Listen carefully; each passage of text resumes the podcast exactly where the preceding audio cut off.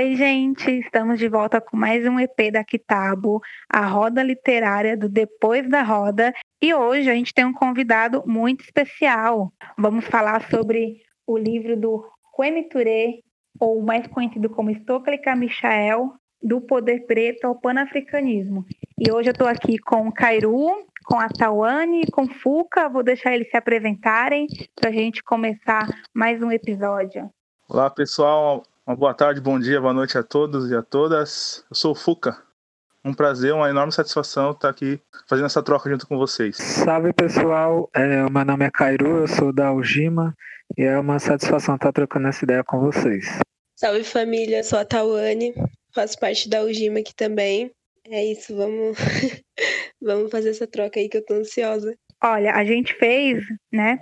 A gente teve o um grupo de estudo sobre esse livro e foi assim, magnífico. Então, eu espero que vocês que estejam nos ouvindo também curtam as ideias que vai ser apresentada e queira saber mais, né, sobre esse nosso grande, sobre, essa nossa grande referência que foi o e que ainda é. Então, vamos lá. Kitabo, a roda literária do Depois da Roda. Aí a gente vai pedir para o Fuca para ele apresentar para vocês quem é o Stokely, o Emiturê. Primeiramente aí uma enorme responsabilidade nossa e acho que também é interessante é, esse momento de a gente estar tá falando de mais uma grande referência, né? O Preto teve uma trajetória aí ímpar de luta, né? E não apenas uma luta individual, mas coletiva. E para além de ser coletiva, ela também foi multifacetada, né? Foram vários momentos da vida dele com vários tipos de coletivo. Então aqui vou aproveitar a oportunidade, a, a convite das irmãs e dos irmãos aí da Ujima, de estar tá podendo falar um pouco de como que veio para mim a influência do Stockley Carmar, que posteriormente veio a, a mudar seu nome, colocar seu nome africano como Kwame Ture, em homenagem a dois grandes líderes aí africanos. Né?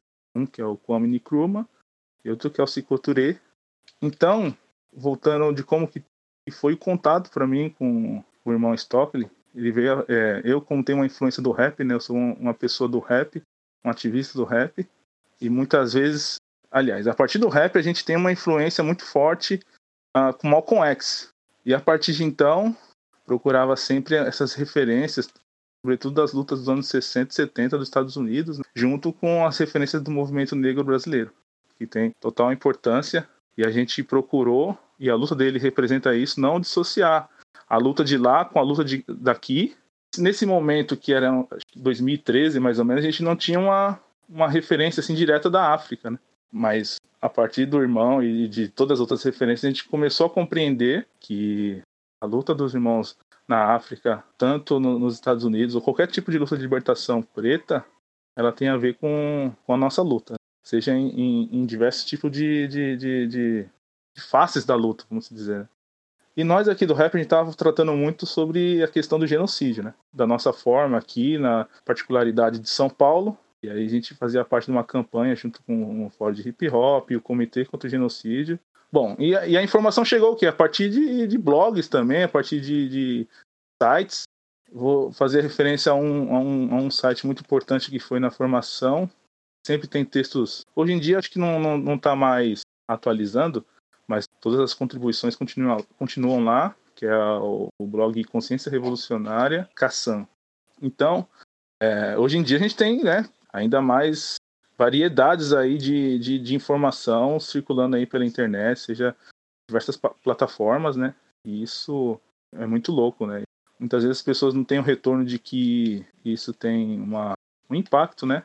Essa formação, mas tem sim. Bom, então voltando a falando agora do, do Stockley, ele, ele nasceu em Trinidad e Tobago e aos 11 anos ele foi morar nos Estados Unidos. Aí aos 13 anos ele se naturaliza norte-americano, né? E aos 15 ele, ele entra num. ele começa a estudar mesmo de fato e começa a ter os primeiros contatos com a luta preta. Então aos 15 ele entra num, numa faculdade de ciências do Bronx, uma faculdade de colégio bem prestigiosa. Né? E ao finalizar o ensino médio ele vai ele ingressa na, na universidade mesmo. E lá ele começa a ter contato com o Congresso de Igualdade Racial, impulsionado pela, pelo, pelas manifestações chamadas de sit-ins, né? que tipo, basicamente consistia interromper vias, né, como um, um manifesto aí de desobediência civil. Então, falando isso, ele tinha muita influência então na, nessa questão da luta não violenta, né, busca pelo direitos civis. Em 1964 ele se torna, é, ele fica graduado em filosofia de forma muito honrada. E a partir de então ele começa um comprometimento maior com o Comitê Não Violento de Coordenação Estudantil, o Comitê Estudantil Não Violento. E em 1966 ele se torna presidente desse, desse comitê. Bom, ainda tratando tipo de direitos civis, né? Tratando da, dessa luta não violenta. Então, para além dos sit-ins, ele participou de passeios de liberdade, unidade de registro de eleitores, lá no, na parte sul dos Estados Unidos, que é extremamente racista, né? mais ainda do que de todo o país. E, e com isso ele enfrentou numerosas detenções e, e inclusive batalhas com os clãs, intrigas com o FBI. Assim. Aqui tem um dado também que tipo em um ano ele conseguiu aumentar o número de eleitores pretos do condado de Lowndes, que foi o primeiro, o primeiro partido criado com o logo do, da Pantera, né? Aí depois veio se tornar Partido Revolucionário dos Panteras Pretas, mas esse partido do Condado de Lowndes, no sul dos Estados Unidos, foi o primeiro que foi utilizado o logo da, da Pantera Preta. Então ele tinha um registro de 70 pessoas, passou para 2.600. Então isso mostra que o irmão era comprometido com a luta do dia a dia, né? Ele não tinha muito essa de, de falar, de ter o conhecimento, e a partir do conhecimento, bom, isso já é luta. Não, então ele tinha o conhecimento e a partir de então ele, ele tinha que estar na rua com o povo mesmo. Ele era um, um, um irmão do povo. Né?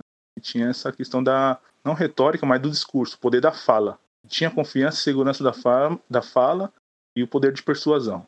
Então, uh, pulando aqui, ele, ele dá o grito de liberdade e de mudança, tipo, da, da, saindo da não violência, indo para uma, uma resistência mesmo é, como resposta a tudo que eles estavam sofrendo ali naquela década de 60. E aí ele dá o grito de Black Power. E falando de Black Power, ele tem inclusive um livro um ativista Charles Hamilton, do ano de 1967, e que nesse livro ele também cunha o, o conceito de racismo institucional.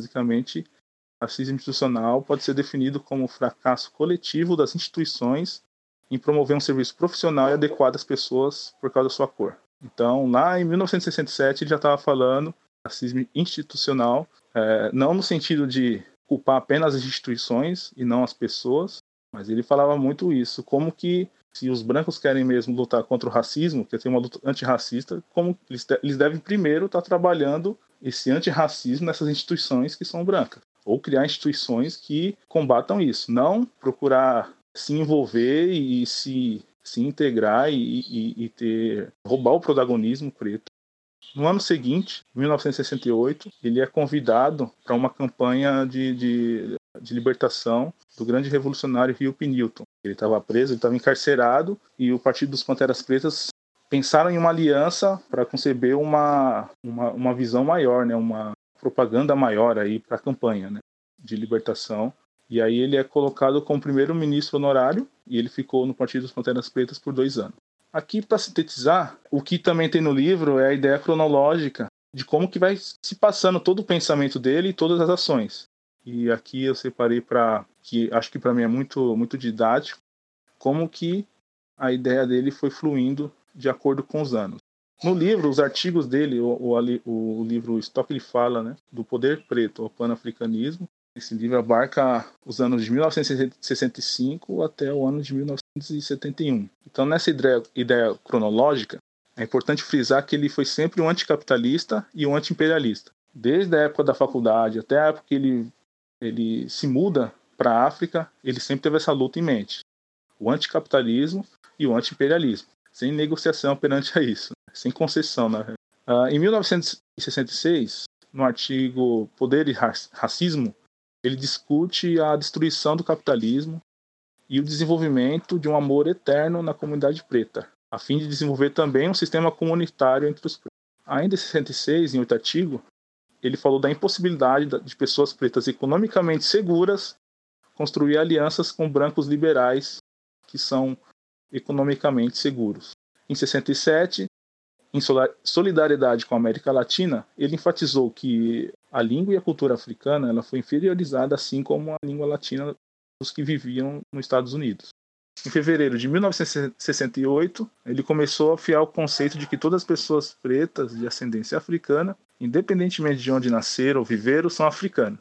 E é assim que devemos desenvolver o conceito de amor eterno, conceito de amor eterno para o nosso povo e a necessidade de se juntar aos 900 milhões de africanos espalhados por todo o mundo. E além disso, ele começou a enfatizar a necessidade de adquirir um pedaço de terra.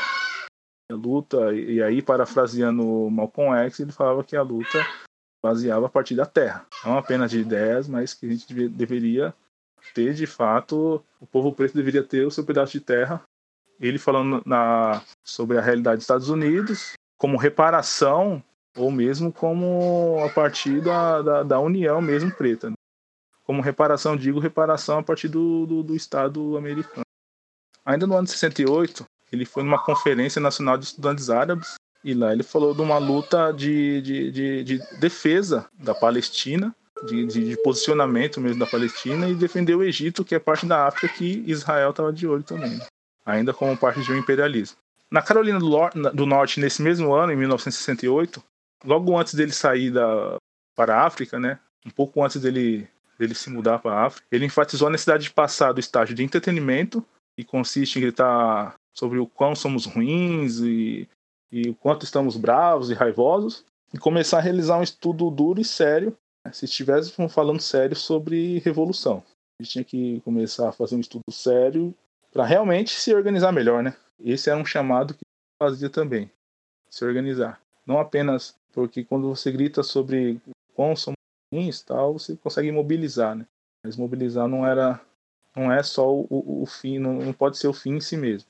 Então, tem que ter mesmo uma ideologia aí coesa para que se possa é, construir algo a partir de uma organização atrelada com várias organizações. Então, já em Conakry, na Guiné, ele se tornou secretário do presidente Kwame Nkrumah, que havia sido uh, deposto do cargo por um golpe da CIA. Ele era o presidente de Gana em 1966. E lá ele começou a estudar sobre, é, sobre a, a, tutela, né, vamos dizer, de, do presidente guinense Sékou Touré. E ainda assim, enfatizando que a organização e a constante educação política são as chaves para a libertação dos africanos de todos os povos oprimidos.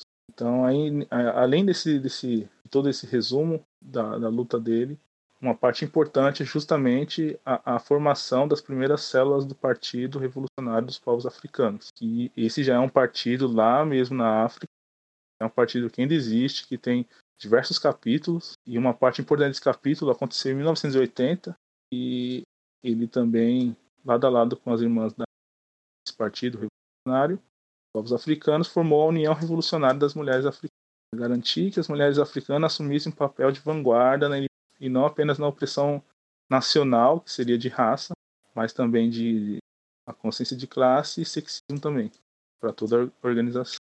Então aqui é, esse livro é, fazendo uma síntese de tudo isso, né? Então, é, ele tem diversas citações assim que são pesadas de fato, que muitas vezes não dá nem para, como pode dizer, é, para replicar assim, não, não, dá, não dá nem para conceber enquanto leitura da mesma forma como ele falava e quem estava presente. Mas ainda assim são ideias e táticas que são perpicazes assim para o nosso dia a dia, para nossa luta, para nossas organizações. E como o Bob Brown falou no, na introdução do livro, ele diz que esse livro é um presente para os jovens africanos e oprimidos de todo o mundo. E nós esperamos que eles possam lê-lo e estudá-lo. E que esse livro possa inspirar esses jovens e, e habilitar e capacitar para que realizem as tarefas históricas.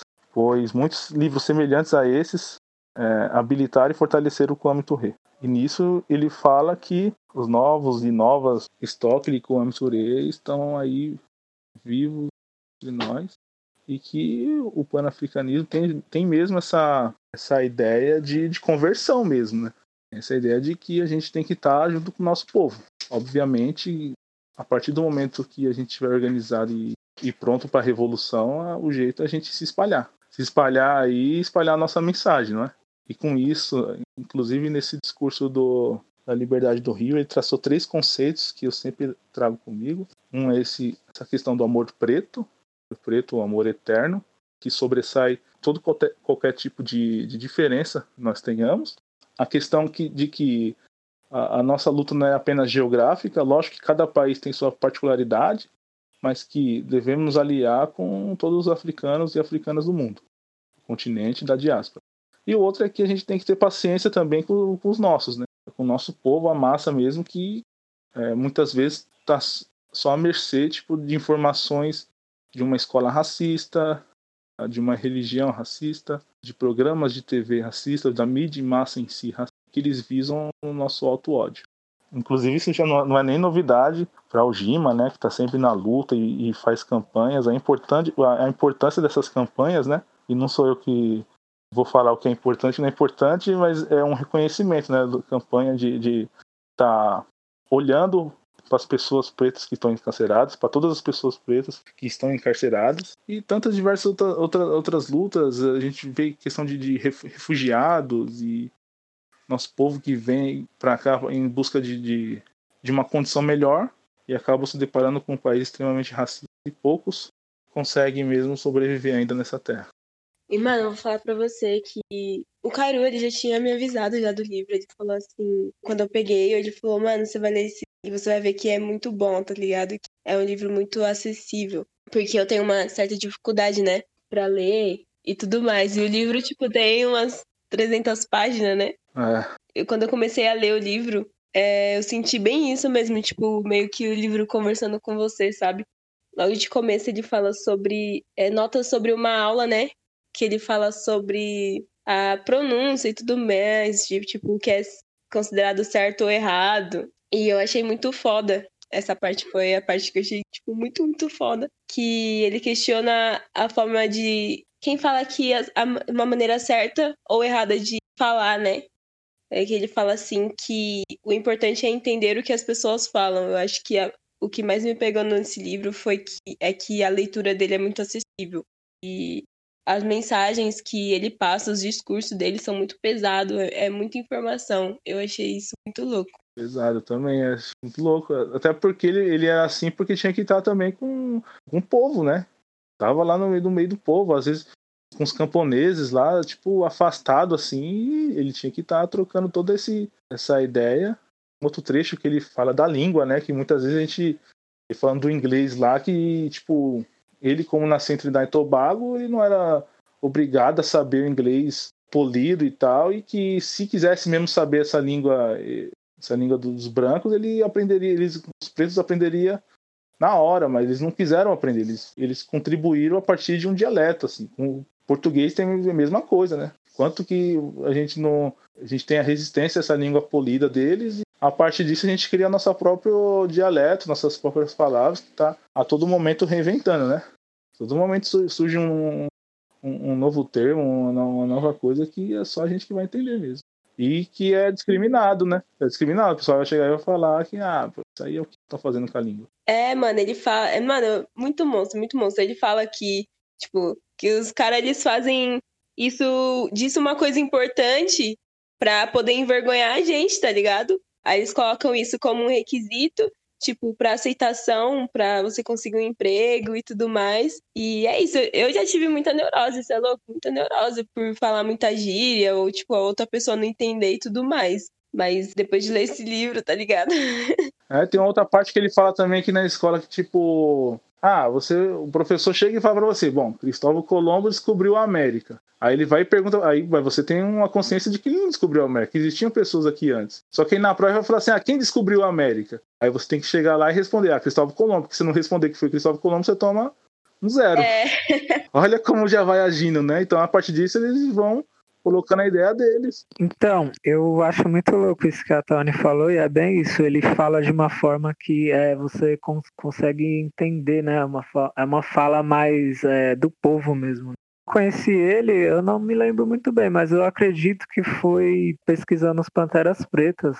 E aí eu acabei é, conhecendo o Stokely Carmichael. Eu lembro que teve. É, tem uns textos né, desse blog que é do Fuca, que é o Insurreição CGPP, o blog.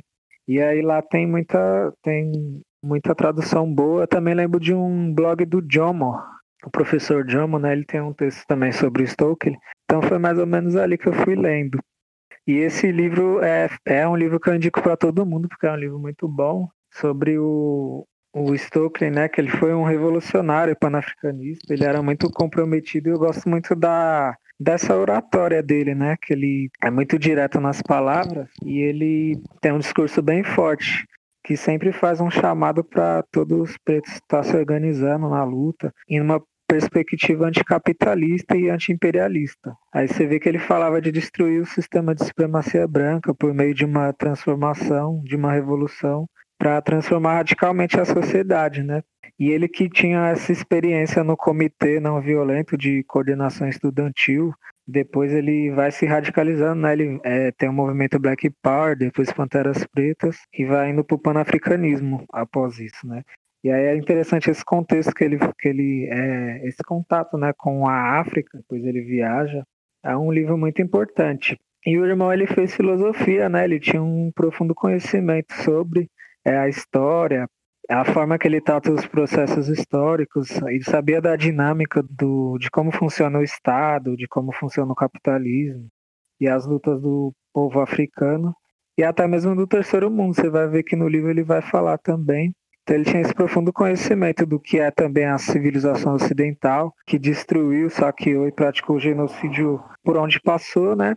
E eu gosto também que ele é um irmão, é um panafricanista que ele não vai ficar fazendo uma crítica aberta às pessoas pretas, né? Ele usa esses, esses conceitos que o, que o Fuca citou, é, ele usa um conceito que eu, os conceitos que eu gosto muito, que é, por exemplo, que nós temos que desenvolver um amor eterno para o nosso povo. Isso eu acho muito louco ele falando. Que cada pessoa é, preta, ela, mesmo que não tenha consciência ainda, ela é uma potencial revolucionária e temos que acolher essas pessoas, né? Ele falava para os pretos da nossa que a nossa comunidade ela não é uma questão geográfica, que é uma questão de cor. Então, independente de onde os pretos estejam, tem que se ver como irmãos africanos e tem que estar em luta em unidade, né? Aí um exemplo disso que ele fala para é um exemplo que eu citei, né, que ele fala para não fazer que ele não faz a crítica aberta, né? Aí é um exemplo bom quando ele fala do Martin Luther King que muita gente faz a crítica, né, ao Luther King, falando que ele era um cara pacífico, e, e o Stokely vai falar que não, né, que ele pega e, e reconhece que o Luther King foi um grande mobilizador das massas pretas. Então esse livro é isso, ele vai trazer essa contribuição para falar que cada irmão pode se articular de alguma forma e contribuir para a nossa luta. E aí ele também fala para não ficar só gritando slogan, né, que para ir para a prática mesmo, que é uma luta para ele ele vai trazer essa contribuição que é para falar que é uma luta nossa por sobrevivência hoje. Que existe um sistema organizado para nos matar né?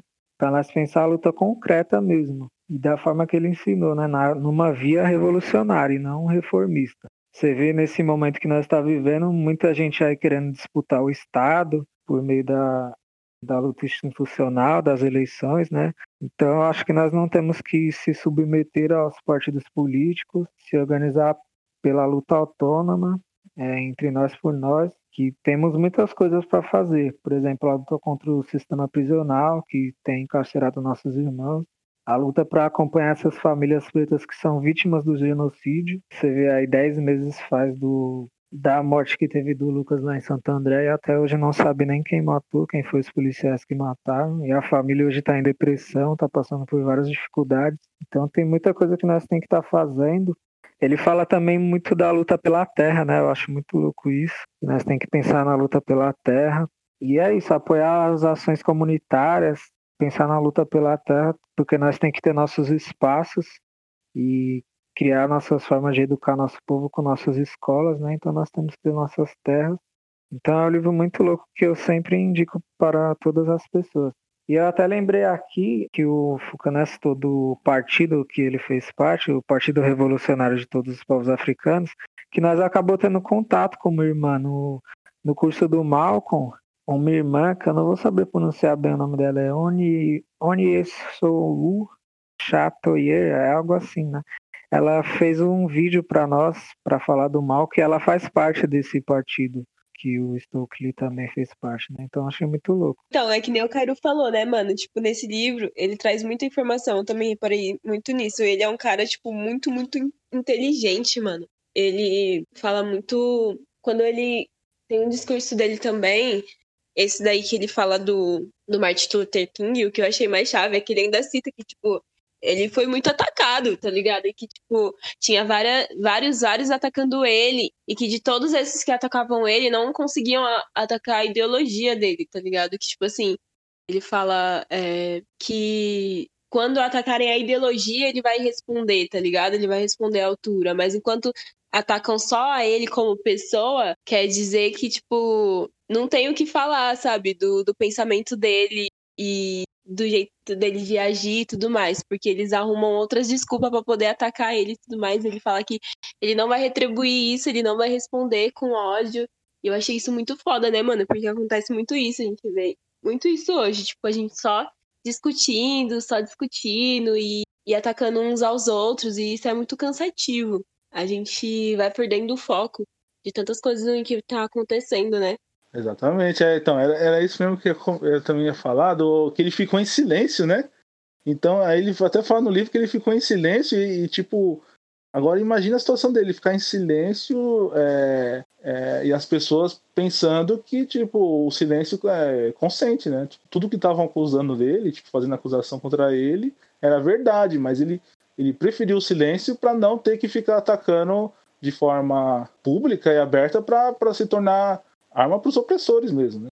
Entendeu? Olha, eles também eles são tipo tribos mesmo, não conseguem nem se, se, se unir, se organizar. Entendeu? Que união é essa que eles falam de união e a pessoa dentro tipo, de, um, de um mesmo parâmetro de ideologia não consegue nem aí, ó, não consegue nem, nem se organizar. Nossa, sim, aquela coisa de que tipo, você começa a brigar com seu irmão e o branco fica só ali aplaudindo, tá ligado? Rindo e comendo uma pipoca. Às vezes queria até, hoje em dia, no, no, nas internet que até um perfil fake vai lá e fala, nossa, olha o que falaram. Tipo, pra aquele mesmo tipo de, de colocar isqueiro mesmo, né? Na, na, é, mano. Nossa, o cara é muito filho da puta. Tipo, dividir para conquistar, né? Sempre rolou. Então ele ficou em silêncio durante, durante um bom tempo. E aí, acho que não sei, acho que foi no artigo Panafricanismo que ele vai falar sobre isso. Que ele preferiu durante esses vários anos não, é, não atacar publicamente e que ficou até como errado, mas aí ele falou que a, não tem como mudar o fluxo da história. Não tem como mudar quem caráter, não se muda o caráter das pessoas, não se muda o que as pessoas vão fazer, o que as pessoas pensam. Uma hora ou outra, quem, quem tá pela verdade, nós temos a verdade histórica, a ficha cai e vai permanecer quem tem que permanecer. Agora uma coisa é certa, né? Uma organização só não vai fazer, não vai mudar o mundo é, se, se, nós estamos aqui estudando, tipo, já fizemos uma leitura, né? Vocês promoveram a leitura para a biblioteca Asata Shakur, e a gente achar que, tipo, bom, ah, eu li o livro, eu vou me achar superior às outras pessoas, e quem não leu ainda, entendeu?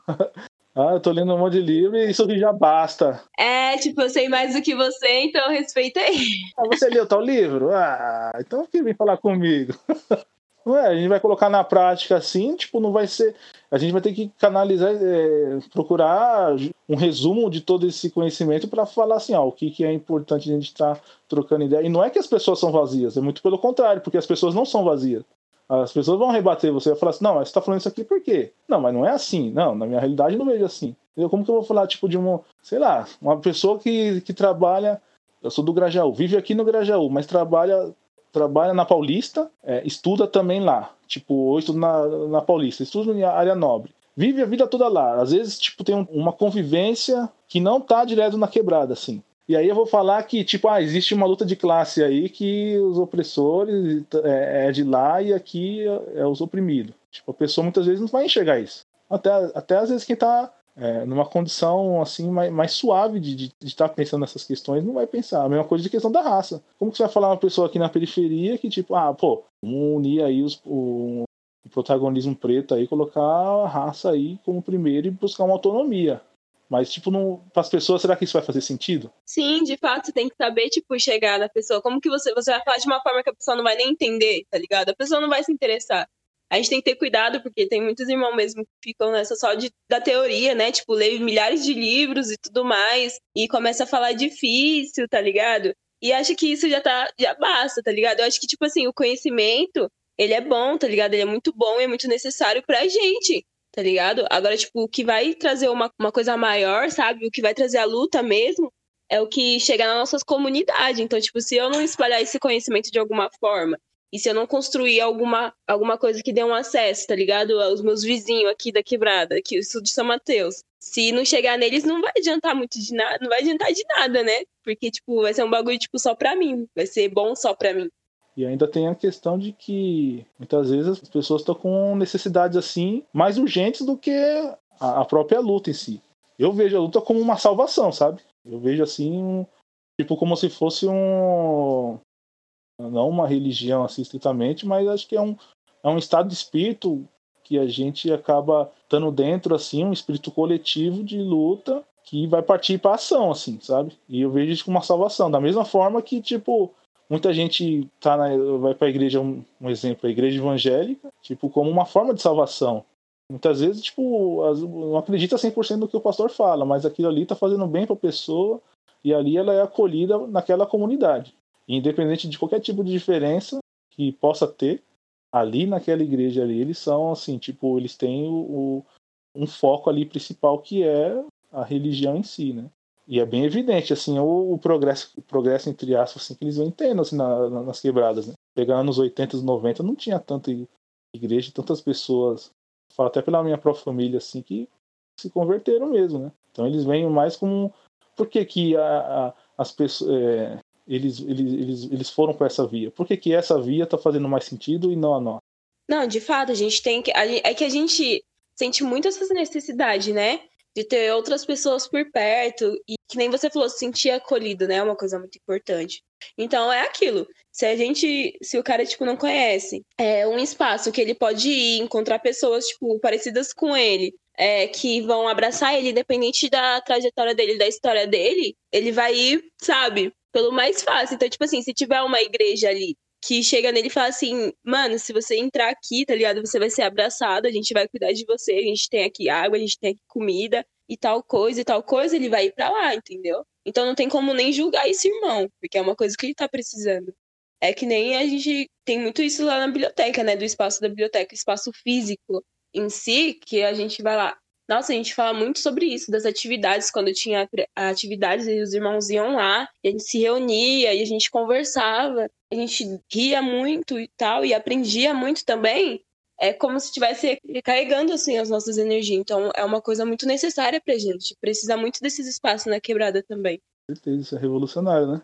Sim, eu também considero muito o, essa questão assim da luta e tudo mais um caminho de salvação, mas é aquilo, as pessoas têm coisas mais importantes, tipo colocar uma comida na mesa, tá ligado? Tipo, não dá pra mim chegar no cara e falar assim, mano, ó, lê isso, lê isso, lê isso, aquilo, assiste isso daqui também. A gente tem que levar em consideração também a vivência da pessoa, né? Porque às vezes ele nunca lê um livro, mas ele já sabe de tudo, porque ele já passou tudo, então ele já tem uma noção da muito maior do que a minha, por exemplo. Eu lembrei do Falão falando, né? Que ele fala que a, a luta, ela, ela também humaniza, né? O, as pessoas pretas, né, que estão em luta. E aí, é sobre agora sobre a, a igreja, eu penso, é aquilo, né, o nosso povo ele tá tão desumanizado que ele acaba é, precisando desses espaços, né, e se ele sentir, se sentir de alguma forma acolhido, ele vai estar tá nesses espaços mesmo. Aí é bem isso. Interessante também trazer o Fanon, né, porque o Fanon foi, tipo, também muita referência, né, para todos esses discursos deles aí, o Kwame Ture dá para perceber muita influência do tanto de Malcolm X como, do Hans Fanon, sobretudo essa questão de, uh, de uma resposta mais violenta, vamos dizer, naquele contexto dos anos 60 e 70. Né? E que não difere muito também, que a gente está falando assim de luta do dia a dia, mas a gente sabe que em um determinado momento os opressores não vão largar o privilégio assim só na, só na ideia. Porque isso é algo que vai ser, vai, vai, vai se criando e vai fortalecendo para as próximas gerações, né? Pensar também nas próximas gerações, não só na luta imediata do, do hoje, né? Mas das próximas gerações. Ah, inclusive, é, não sei se vai fugir muito, trabalhei três anos e meio no, no centro de acolhida, né? População em situação de rua e tal. E eu procurava levar, tanto o Malcolm X, levei esse livro lá para estar tá falando e os caras compreendiam, né? Mas era algo assim, vamos dizer. Eu não queria falar desse, desse, exemplo, o exemplo da igreja. De que eu lembro que lá num, num dia 24 de, de, de dezembro, né, véspera de Natal, pô, eu lembro que uma igreja chegou lá com 250 pessoas, tipo, bem na noite de Natal mesmo, eles chegaram lá para passar boa parte, assim, da, da virada do dia 24 pro dia 25 lá dentro de um albergue, né, e tipo, o albergue tinha 100 pessoas, 120 pessoas, né, naquele dia devia ter umas 100 pessoas, eles chegaram com 250, eles chegaram com mais que o dobro, Então, isso é só um exemplo para tipo, mostrar o nível de organização que estão, né? Lógico que existe todo um sistema aí que, que favorece eles, né? Mas, mesmo assim, é, é uma mobilização pesada, né? De chegar com 250 pessoas num dia que é tão importante, assim, que cada pessoa ali poderia estar tá já organizando suas coisas com a própria família e tá ali, né? Então, é uma coisa que, tipo, a luta na, nas ruas mesmo, cada, cada contato no futuro gera alguma coisa, né? Lógico, de forma organizada. Né? É da hora, mas isso mesmo. Eu também lembrei Porque do. Daquele... Ah, desculpa. Não, lembrei daquele filme também do Spike Lee, né? Do Malcolm, que é aquilo, uma parte que o Elijah Mohammed apresenta o, o, copo né, de água limpa. Ele fala que se tiver o de água suja, os pretos vai beber esse. Agora nós temos é que apresentar o copo de água limpa. E aí é isso, eu queria é, falar pro, pro pessoal que está escutando é uma indicação, né, para eles é, verem o, aquela palestra que tem lá no YouTube, que é Kwame Rei e Molefe Afante, foi traduzida pelos Aos, que tá lá no YouTube, é muito boa e para o pessoal também é, que, que, quiser ler o livro, né, tá entrando em contato com a União dos Coletivos Pan-Africanistas para estar tá lendo, ou então até mesmo quando é, passar né, esse contexto de pandemia, tá vindo aqui na biblioteca que nós temos o livro e é um livro muito bom e todo preto tem que estar tá lendo ele. Não, eu faço das suas palavras as minhas também. Esse livro eu achei muito importante. Eu acho que todo preto, toda preta, tá ligado? Tem que ler, ainda mais a gente, assim, mais novo, porque as mensagens é, é muita informação, mano. E é tudo coisa, tipo, de agora. A gente se identifica muito com o que ele fala, com as coisas que ele traz no, nos discursos dele e tudo mais. E é isso, mano. Muito obrigada aí por essa troca, gente. Oh, também vou finalizar, agradeço aí essa conversa sensacional. E também reforço aí, espero que, que a partir da nossa conversa assim possa inspirar de alguma forma as pessoas estarem buscando aí saber mais sobre o irmão e estarem colando também né, na, na biblioteca que se, se é a questão de, de não tá de não conseguir adquirir o livro agora, mas já está lá, tem os livros e porque o que acontece com o sistema é que muitas vezes eles, eles, eles tentam nos afastar, né, das informações que nos interessam e que possam ser é, se tornar um perigo para eles. Então, o, o, nosso papel é estar tá incentivando aí cada vez mais de estar tá procurando nossos espaços. Então, esse chamado de ir para a biblioteca e, e, de adquirir o livro, de procurar os, os conteúdos que já estão na net. E é papo quente, né? Então agradeço aí o salve. Ah, irmão, Fuca, é, se você quiser divulgar aí as suas redes sociais, o seu trampo, o pessoal tá seguindo e tudo mais. Ah, é, então, é, Insurreição CGPP. Tem um blog lá, sempre colocando alguns. A gente trocou uma ideia e sempre tá procurando agir nessa linha de rap, o ativismo, o rap para além do rap em si, uma música, né? E a gente analisando nossa própria história, acho que a gente focou mais no ativismo do que no próprio rap em si, né? Tanto na questão de estética e tudo mais, acho que a gente era, era sempre focou mais no ativismo e nessa parada de, de acreditar na educação, né? Educação aí no, no nosso povo, questão de, de, de transmissão de, de, informação e, e formação e tudo mais. Então tem esse, esse trampo aí que é o Insurreição CGPP, é o blog, que é irmão aqui do, do Grajaú, Miguel. Então essa é a rede mais que eu acabo. Que é um é uma é retrô, né? Meio retrô. Blog assim é retrô, mas assim, é, ainda eu não fez tipo, como pode dizer, uma transição para outras redes e tudo mais, né? Mas aos poucos vai vou vou, vou me inteirando. Então é isso, gente, para vocês que nos escutaram até aqui. Esse foi mais um episódio do Kitabo, a roda literária da Biblioteca Tatachacu no Depois da Roda. E para vocês, né, seguirem aí o, o blog do Fuca, a gente vai estar tá deixando no, vamos estar deixando na descrição do vídeo o blog do Fuca, né, que é Insurreição CGPP, Insurreição contra o Genocídio do Povo Preto, né, a sigla. Siga também as nossas redes sociais, né, no Instagram Biblioteca Comunitária Patachacu, no Twitter também, no Twitter e Instagram depois da roda. E acredito que é isso. Espero vocês no próximo episódio e que as palavras do pessoal aqui, né, passando a visão sobre Comiturê faça bem para vocês e que a gente consiga se movimentar um pouco melhor enquanto povo e nos amar também enquanto povo, porque né, eu vi aqui e vi que foi falado muito sobre essas coisas. Até mais!